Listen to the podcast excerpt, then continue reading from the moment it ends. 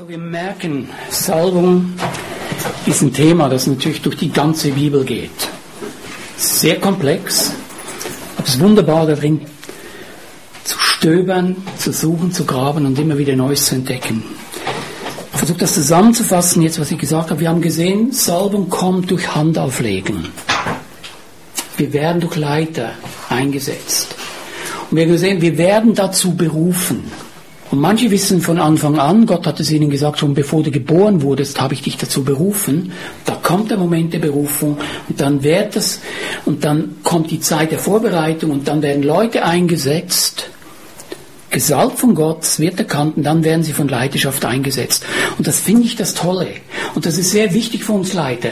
Du kannst noch so gesalbt, noch so berufen sein, wenn du keine Akzeptanz hast unter deinem Volk, dann stehst du in der Auseinandersetzung. Aber wenn du anerkannt bist, dann kommt, dies, kommt diese Alben zur Freisetzung. Und da sind wir wieder bei der Einheit. David. David war zuerst König über Hebron, Juda. Und er war sieben Jahre da. Und es brauchte sieben Jahre, bis die Israeliten gesehen haben, so jetzt gehen wir und wir erwählen ihn.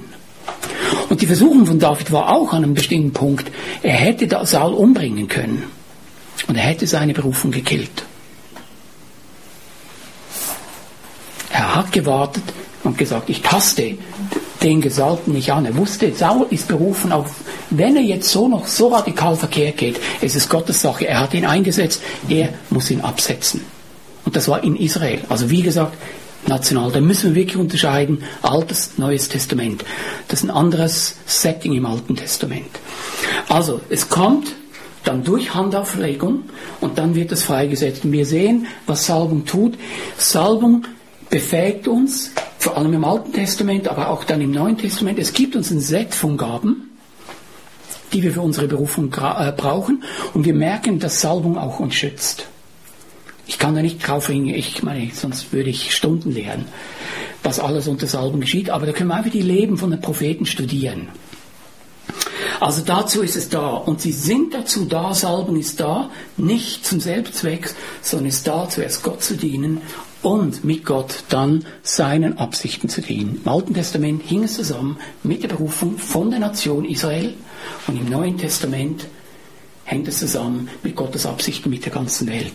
Und wir müssen verstehen, es gibt keine Nation außer Israel, mit der Gott einen Bund geschlossen hat. Und wir können deshalb nicht Dinge, die Gott mit Israel gemacht hat, einfach eins zu eins rübernehmen für uns. Funktioniert nicht. Weil Gott mit Deutschland keinen Bund geschlossen hat. So wie mit Israel. Und wir sehen manchmal diese Dinge, die wir versuchen im Neuen Testament zu machen oder Leute diese falsche Sicht haben. Und das gibt ganz, es gibt dann auch wirklich verdrehte, einen, äh, verdreht, verdrehten, verdrehten Lebensansatz. Also, so viel, das ist wichtig. Wir können die Dinge, die Gott, Gott uns beruht, wir können sie nicht allein tun, sondern wir brauchen dann den tagtäglichen Weg zu gehen aus der Freundschaftsbeziehung mit Gott und dadurch, dass wir in jeder Situation wissen, was ist der Wille Gottes und dadurch wird Salbung dann auch freigesetzt.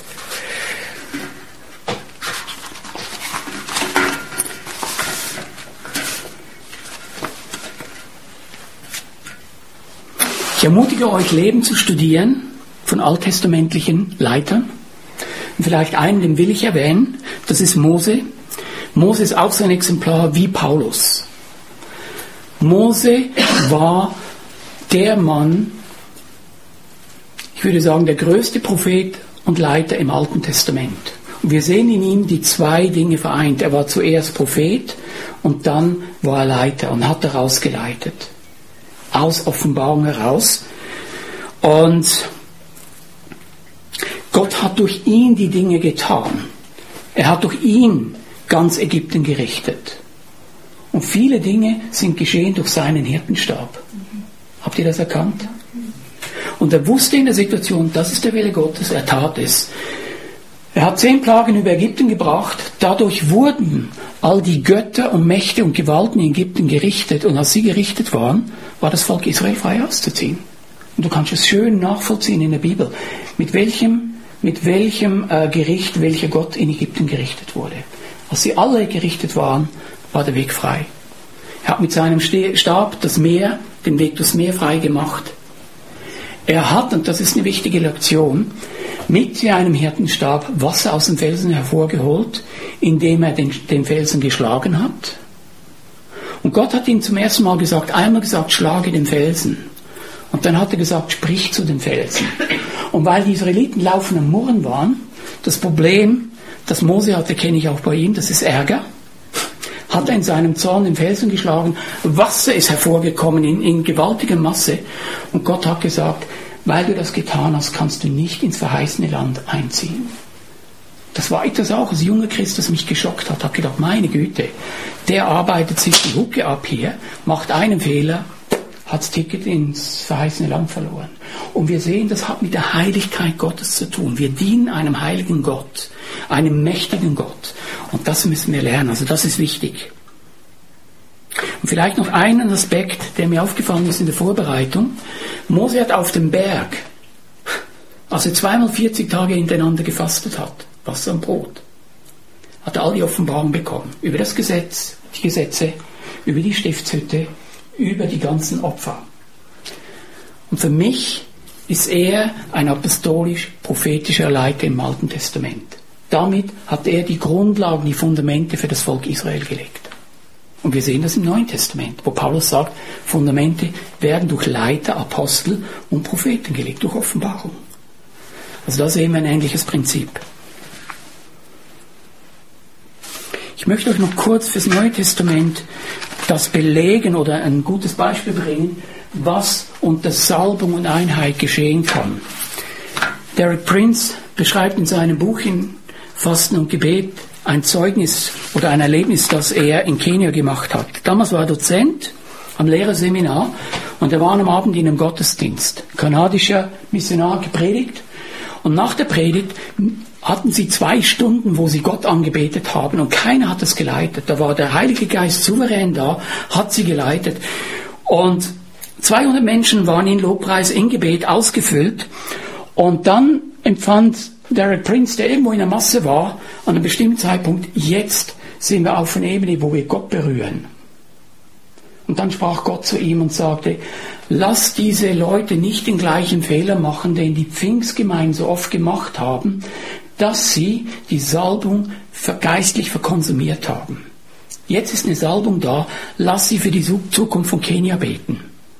Dann macht er sich auf den Weg nach vorne zum Podium und auf dem Weg bestätigt seine Frau Lydia und sagt zu ihm, als er auf dem Weg ist, wir müssen für die Zukunft von Kenia beten. Dann ging er nach vorne und hat das geleitet und ich lese euch das kurz vor. Ich leitete die Versammlung und fast alle Anwesenden vereinten sich mit, mit mit mir in lautem Gebet. Der vereinte Klang der Stimmen, der sich nun emporschwang, erinnerte mich an die Schriftstelle aus Offenbarung 19, Vers 6. Und ich hörte eine Stimme wie von, großen, wie von einer großen Schar, wie von tosendem Wasser und starkem Donner. Die Klangstärke des Gebets erreichte einen Höhebruch und brach dann plötzlich ab. Es war, als hätte, es war, als habe ein unsichtbarer Dirigent den, Stock, äh, den, äh, den Taktstock gesenkt.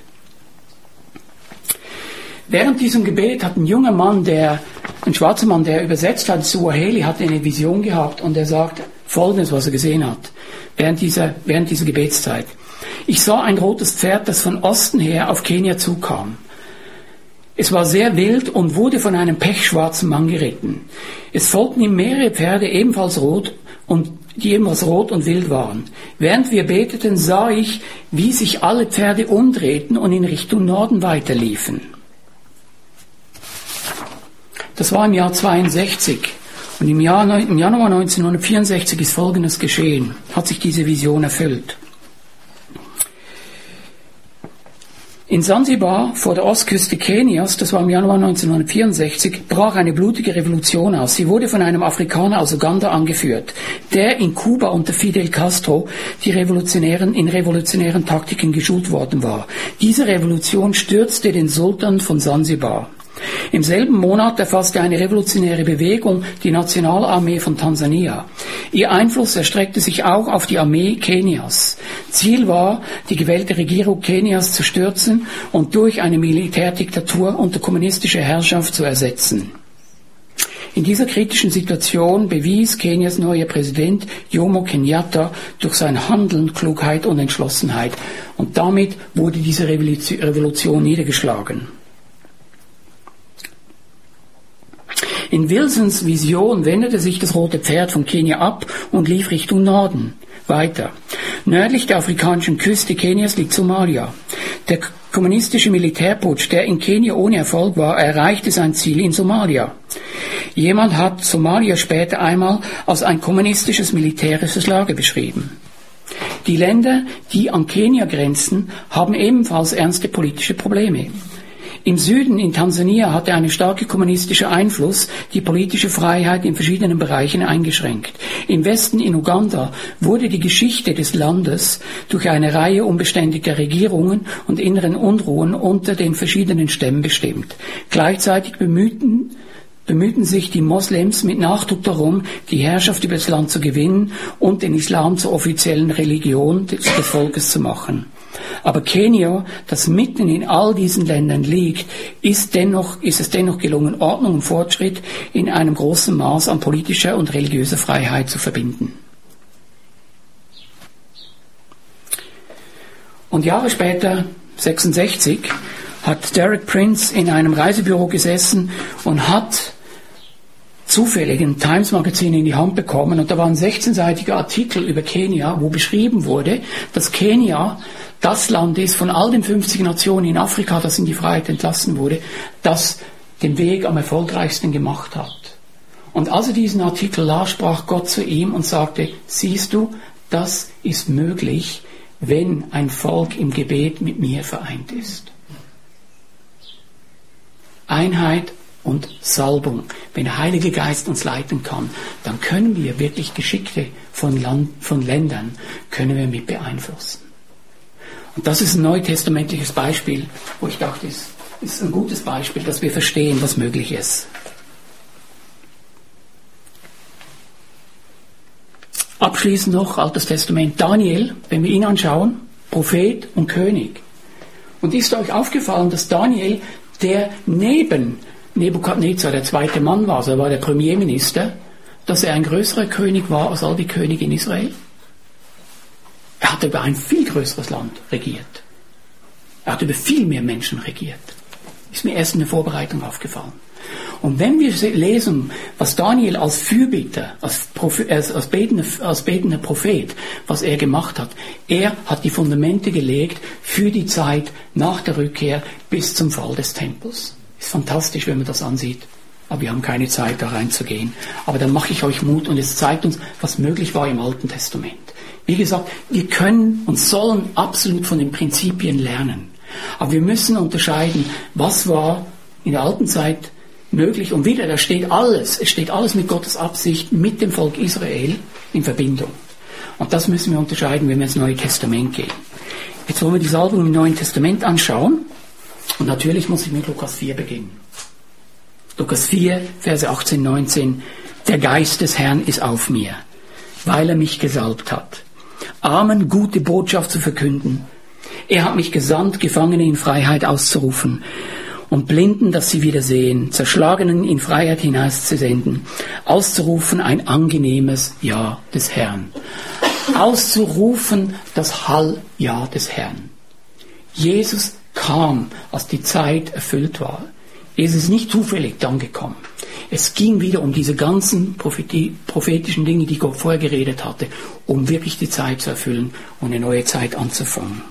Er war gesalbt zu verkünden, zu befreien, zu heilen und natürlich vieles anderes mehr.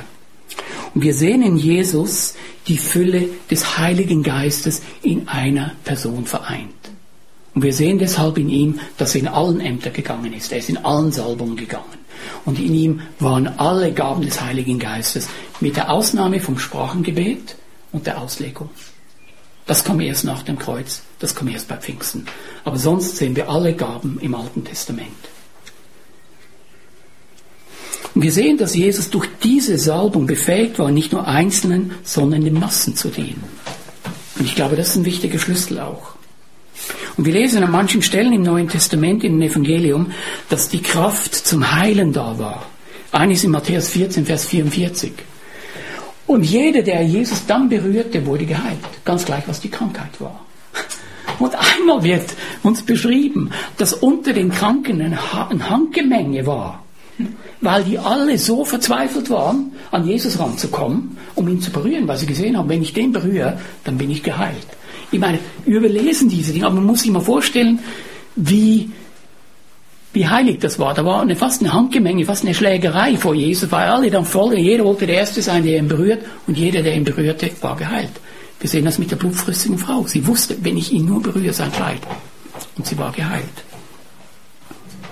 Wir sehen, diese Salbung befähigte Jesus auch andere anzuleiten und zu übertragen. Er trainierte seine Jünger während dreieinhalb Jahren. Sie sahen, was er tat, dann setzte er sie frei, dieselben Dinge zu tun. Und zweimal sehen wir, wie er die zwölf und einmal die siebzig ausgesandt hat. Und ausgesandt das lesen wir so in einem Sitz. Ich glaube, dass Jesus ihnen dann die Hände aufgelegt hat und sie befähigt hat, zu predigen, Kranke zu heilen, Dämonen auszutreiben. Und die kamen total begeistert zurück. Und wisst ihr was? Ich glaube, in der Zeit hat Jesus Fürbitte getan. Weil als sie zurückkamen haben gesagt, wuh, das war so fantastisch, dann hat gesagt, Jesus, das ist alles gut, aber wisst ihr was? Viel wichtiger ist, dass euer, eure Namen im Buch des Lebens stehen. Und er sagte ihnen auch, Währenddem ich unterwegs war, habe ich gesehen, wie der Teufel vom Himmel auf die Erde gefallen ist wie ein Blitz. Und das hat er nicht im Lehnstuhl gesehen, Jesus. Ich glaube, er war in der Fürbitte für seine Jungs, als sie unterwegs waren, das Reich Gottes zu predigen. Also er hat sie freigesetzt. Und wir sehen einen deutlichen Unterschied bei der Taufe Jesus. Vor der Taufe Jesus war Jesus ein normaler Mann, der nie gesündigt hatte und aus einer sehr engen Beziehung mit seinem Vater lebte. Als er getauft wurde im Jordan, kam er hoch, Gott bestätigt seine Identität, du bist mein geliebter Sohn.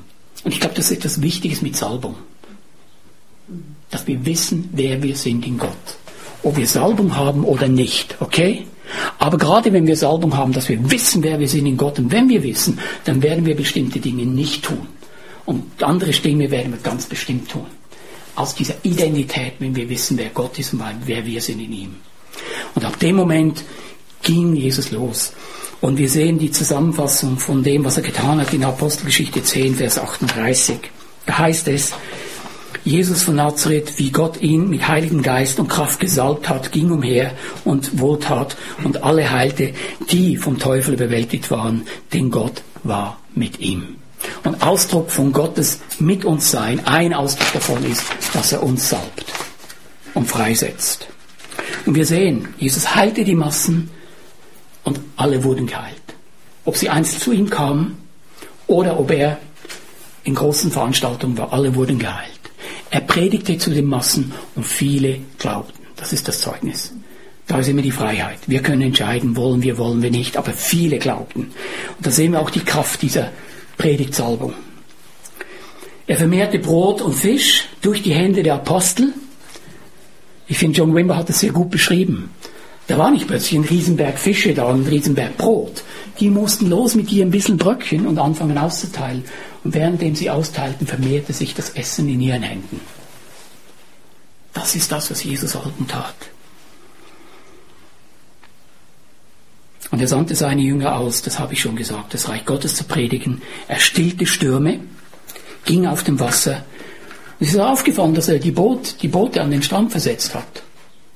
Nachdem das Wunder geschehen war, ist er eingestiegen, boing waren sie schon, mussten nicht mehr rudern, nichts mehr mit Segeln und so, einfach hat das Ding schnell verschoben. Und das war, weil die Fülle der Salbung auf ihm war. Und das alles geschah im Alten Testament, bevor Jesus ans Kreuz ging. Und ich glaube, Jesus hat ein Stück weit demonstriert dem Volk Israel auch, was ihnen möglich gewesen wäre. Und hier war es halt vereint auf ihm als eine Person. Aber es hatte mit der Salbung zu tun. Und die war vorher schon da. Fantastisch. So, und jetzt werden natürlich viele fragen, ja, was ist denn mit mir, wenn ich nicht berufen bin als Apostel, Prophet, Hirte oder Lehrer und Evangelist? Hm, was ist denn meine Salbung? Das ist eine wichtige Frage, oder? Lass uns mal anschauen. Die Bibel gibt in zwei Orten Auskunft darüber. Im 1. Johannes 2, Vers 20, da sagt Johannes zu den Leuten, ihr aber habt den Heiligen, ihr habt von dem Heiligen den Heiligen Geist erhalten. Und durch diese Salbung kennt ihr alle die Wahrheit.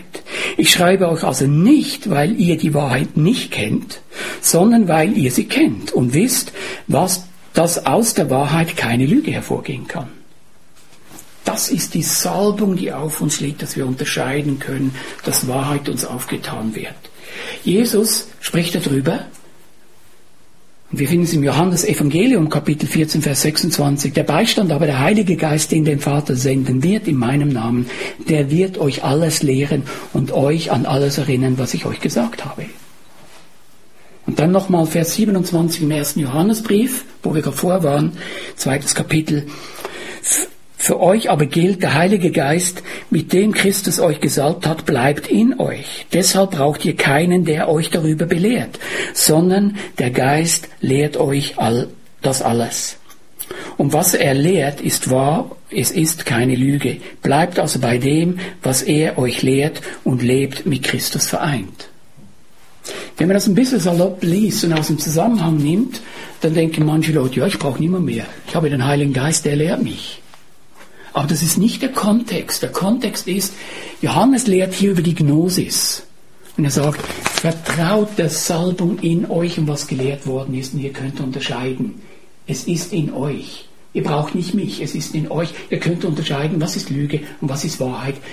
Ihr müsst die Wahrheit vom Wort Gottes kennen und ihr müsst vom Geist her unterscheiden lernen. Das ist der Punkt, das, den er hier macht. Aber wir sehen, und das erleben wir alle, dass der Heilige Geist für uns da ist, dass er uns in alle Wahrheit führt. Und wir als Christen sind geprüft, alles, wir sind aufgefordert, alles zu prüfen. Was gelehrt, was gepredigt wird, was wir sehen.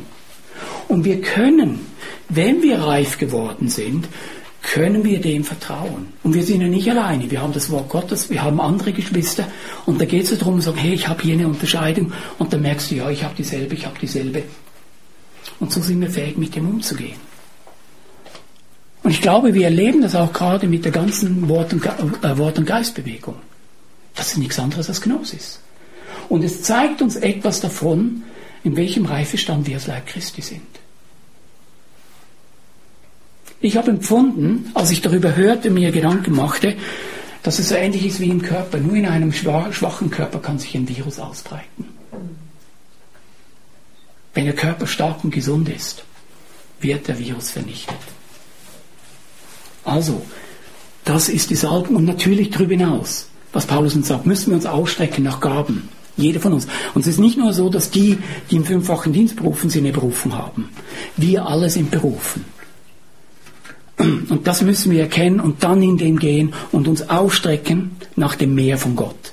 Und dann glaube ich, wie gesagt, wenn wir in eine Einheit reinkommen und hoffentlich in diese Erweckung rein, für die wir alle beten in Europa, dann werden wir Dinge sehen und wir werden eine Freisetzung unter unser Leben gegenseitig, wie wir es noch nie gesehen haben in der Geschichte. Aber das ist Vorbereitung dafür. Wir sehen, der Heilige Geist lehrt uns, wenn wir die Bibel lesen. Ihr macht die Erfahrung. Ich lese im Moment immer wieder den Römerbrief. Da habe ich mich festgebissen. Und seht ihr, als ich ein junger Christ war, dann hatte ich riesige Fragezeichen in meinen Augen, als ich den Römerbrief las, weil das ist einfach ein Stück Schrift, wo als Babychrist bist du da ziemlich überfordert. Aber jetzt begeistert mich dieser Brief. Und das ist ja das Tolle. Wir können, je mehr wir wachsen, wird uns die Salbung lehren. Das ist wie in der Schule. Erste, zweite, dritte Klasse fangen im Kindergarten an. Und im Kindergarten verstehst du nun nicht, was du dann machst, wenn du das Abi hast. Und der Heilige Geist lehrt dich jemand sagt, so, wir sind in der nächsten Ebene, jetzt lehre ich dich noch mehr Tiefen, jetzt, jetzt offenbare ich dir dieses und jenes. Und deshalb ist Bibellesen nie langweilig. Ist immer spannend, ist immer belebend, weil der Lehrer in uns ist. Das ist die Salbung. Und dazu kommt das prophetische Wort, wo Jesus dann persönlich zu unseren Heilige Geistens Dinge offenbart, wo er wisst, uh, das ist für jetzt das ist für da. Diese beiden, diese prophetische Salbung, was dich aber noch nicht zum Propheten macht, das ist ein Unterschied, ja. Aber ich glaube, wie gesagt, dass viele in unseren Ländern, viele Berufungen eigentlich schlummern.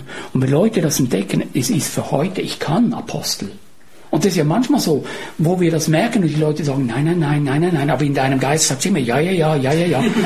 aber bis du es endlich dann schnallst, dass das, was die Leute sagen, nicht wahr ist, sondern das, was der Geist in dir sagt. Und dann fängst du an und ergreifst es und dann kommt die Freisetzung. Hm? Salbung zwingt dich nicht. Es geht darum, dass wir mit dem Heiligen Geist zusammenarbeiten. Okay, jetzt wollen wir Salbung noch anschauen in den einzelnen Diensten. Und vielleicht auch noch, wir sehen einen Unterschied zwischen den zwölf Aposteln, wenn wir über Apostel reden, und den anderen Aposteln. Habt ihr das schon mal gehört? Der Unterschied zwischen den zwölf und den anderen Aposteln ist, die zwölf waren Zeugen, weil sie dreieinhalb Jahre mit Jesus gelebt haben. Und wir können das sehen. Als Judas Jesus verraten hatte, dann nach dieser Zeit vor Pfingsten kriegte Petrus die Offenbarung und sagt, wir müssen die Reihen wieder auffüllen. Gott hat zwölf gegeben, aber der ist weggegangen. Jetzt müssen wir einen haben, den ihn ersetzt.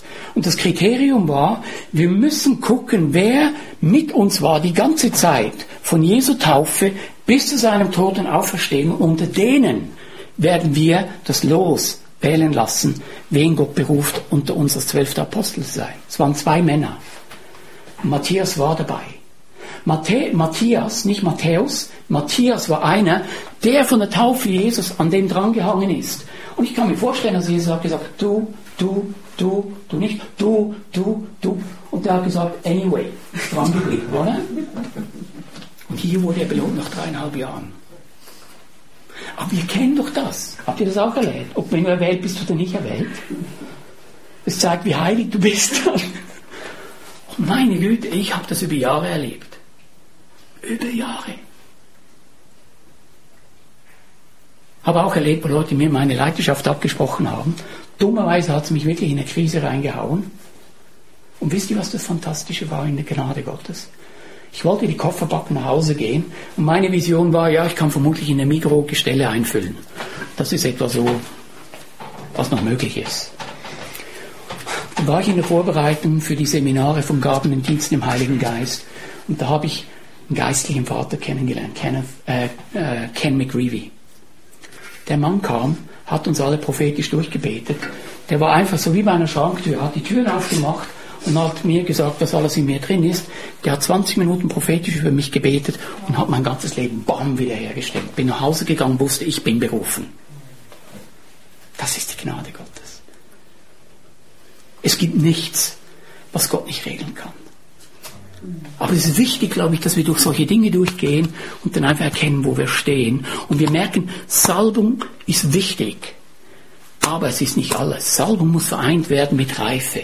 Salbung muss vereint werden mit unserer Person. Und dann kommt es wunderschön hervor, wozu Gott dich geschaffen hat. Das kommt eigentlich durch die Salbung bei uns, allen hervor. Okay, aber wir sehen andere äh, Apostel zu denen.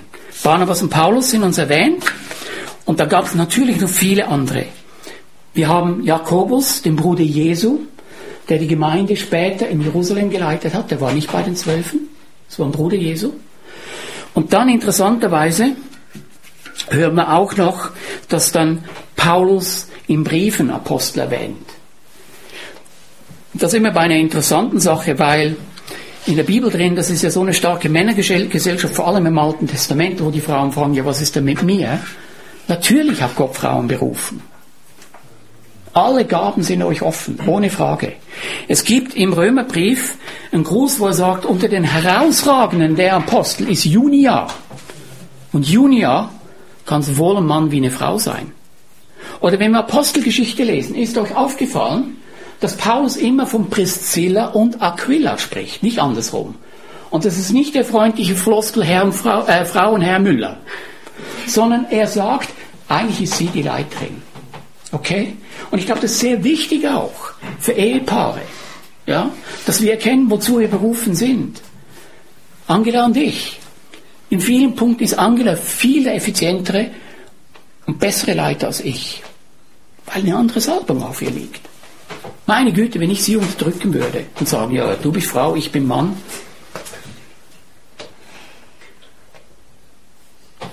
Wir sind alle berufen, das Wichtige ist, dass wir das erkennen und dass wir einander freisetzen. Da komme ich nochmal zurück, wenn wir dann ein bisschen über die praktischen Dinge reden. Okay, lass uns ein paar Sachen angucken. ähnlich wie bei Jesus, apostolische Salbung. Petrus steht auf, nach er getauft wurde im Heiligen Geist, und er hat seine erste Predigt nach dieser Taufe. Und wenn du die liest, Apostelgeschichte 2, das sind nicht überzeugende Worte. Der hat nur gesagt, ich erkläre euch kurz mal was. Also das, was ihr hier gesehen habt, das steht da und das ist das und das ist das. Und dann, er hat nicht mal gesagt, möchte ich euch bekehren, sondern die kamen, weil die Worte bam durch ihre Herzen durchgingen und gesagt, Brüder, was sollen wir tun? Und er sagt, kehrt um, tut Buße. Unter Ordnung noch der Herrschaft Gottes, 3000 haben sich bekehrt. Gemeindewachstum von 120 auf 3000 innerhalb von Minuten. Und dann haben sie die alle getauft. Und seht ihr, ich bleibe da manchmal stehen. Stell dir mal vor, du musst 3000 Leute taufen. oder? Wir lesen das, das ist locker. Aber hey, da hast du eine Nacht lang gearbeitet, oder? Okay. Ähm, und wir sehen dieselben Dinge später bei Erweckungsprediger. Wesley, Finney, Bonke, selben Dinge. Okay? Es ist diese apostolische Salbung. Petrus, und das ist der Schutzfaktor, Petrus und die Jünger, oder Petrus wird zweimal ins Gefängnis gesperrt, einmal mit seinen Aposteln zusammen, und die Türen gehen einfach aus und sie sind alle weg. Und das zweite Mal, da will Herodes ihn umbringen, und es war in der Nacht, bevor er enthauptet werden sollte, da schlief er zwischen seinen Wachen drin morgen werde ich umgebracht. Und er knackt da zwischen den Wachen drin, so dass der Engel ihn aufwecken muss, hey, es ist Zeit zum Aufstehen. Die, die Fesseln fallen von seinen Händen, die Türen gehen auf, er geht einfach raus, klopft an die Tür bei den Christen, und das ist auch eine schöne Szene für mich, die gebetet haben, wie Herr, rette Petrus. Und dann klopft er an die Tür und die eine Dienerin geht ran und sagt, oh, Petrus rennt hin, sagt, hey, der Petrus steht vor der Tür. Und die anderen sagen, nee, kann nicht sein, es muss ein Engel sein. Aber die beten hier die ganze Nacht, der weiß nicht wie lange, dass er frei wird, dann glauben sie nicht mal, ja. Und dann endlich lassen sie ihn rein und dann muss er natürlich weggehen. Aber da sehen wir die Souveränität Gottes. Und natürlich ein Höhepunkt ist dann bei den Aposteln, wenn die nachmittags um vier zum Tempel gingen, dann ihr, sind ihre Schatten auf die Kranken gefallen. Und die wurden alle geheilt. Die mussten nicht mal beten. Und es wurde so bekannt, Leute, dass im Umland die Leute, die Kranken brachten, wussten, das ist die Straße, hier ist die Sonne, also wir müssen sie hier rüberlegen, damit die Schatten der Apostel auf sie fallen. Und dann gehen die einfach zu ihrer Versammlung und hinter ihnen stehen all die Kranken auf. Fantastisch, oder? Paulus und Silas im Gefängnis. Als sie um Mitternacht, nachdem sie geschlagen wurden mit Ruten, blutig geschlagen, um Mitternacht beteten und anbeteten, dann wurde das Gefängnis erschüttert, Erdbeben. Ihre Fesseln und die Fesseln aller Gefangenen fielen runter, die Türen sprangen auf, sodass der Gefängniswärter dachte, meine Hüte sind alle weg. Und der Paulus musste verhindern, dass er sich umbringt. Aber wisst ihr, ich habe mich auch gefragt, das heißt hier, als sie um Mitternacht beteten, die wurden eben am Nachmittag geschlagen. Silas und Paulus, die waren auch Menschen. Das waren nicht Supermenschen, das waren Menschen wie du und ich, aber unter Salbung. Ich denke, sie haben eine Zeit gebraucht, bis sie an den Punkt kamen, sie sagen, und wir beten trotzdem an. Und dann erreichten sie etwas, was wir vorher von Derek gehört haben, dass sie einfach den Himmel berührten. Und dann kam die Herrlichkeit Gottes und hat sie freigesetzt. Die ganze Kerkerfamilie vom Kerkermeister wurden befreit.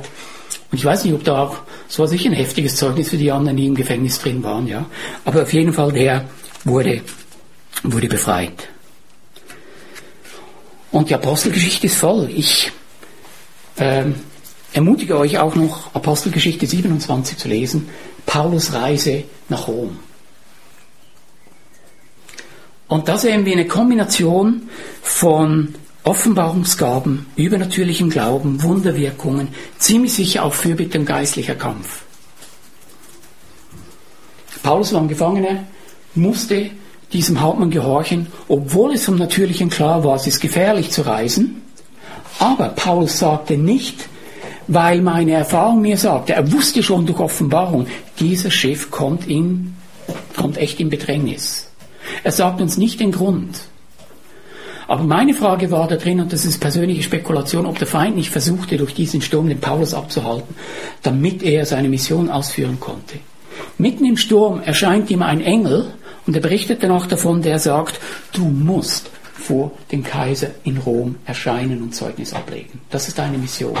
Wisst ihr, wer der Kaiser war? Nero. Und durch diese Gaben und durch seine Salbung hat er das ganze Geschiff, Geschiff mit 272 Leuten gerettet. An einem bestimmten Punkt sagt er zu den Soldaten, wenn die das Beiboot runterlassen und aus dem Boot gehen, dann werdet ihr alle verloren sein. Merkt ihr den Unterschied? Er sagt, ihr werdet verloren sein, nicht ich. Weil Gott sich vorgenommen hat, und wenn ich den Paulus am Schopf nehmen muss und ein Land setzen im Malta, dann mache ich das. Aber hier, und endlich hat der römische Hauptmann dann verstanden, worum es geht, hat gehandelt und so wurden alle 272 Leute gerettet. Das ist, was Salbung tun kann. Er ist wirklich das wandelnde Zeugnis, was ein Mann durch, was Gott durch einen Mann tun kann, der radikal Gott hingegeben ist, der nicht entfernt ist davon, perfekt zu sein. Niemand im Wort Gottes drin, außer Jesus, ist perfekt. Niemand. Aber das zeigt uns, was möglich ist wenn wir unter Gottes Salbung sind.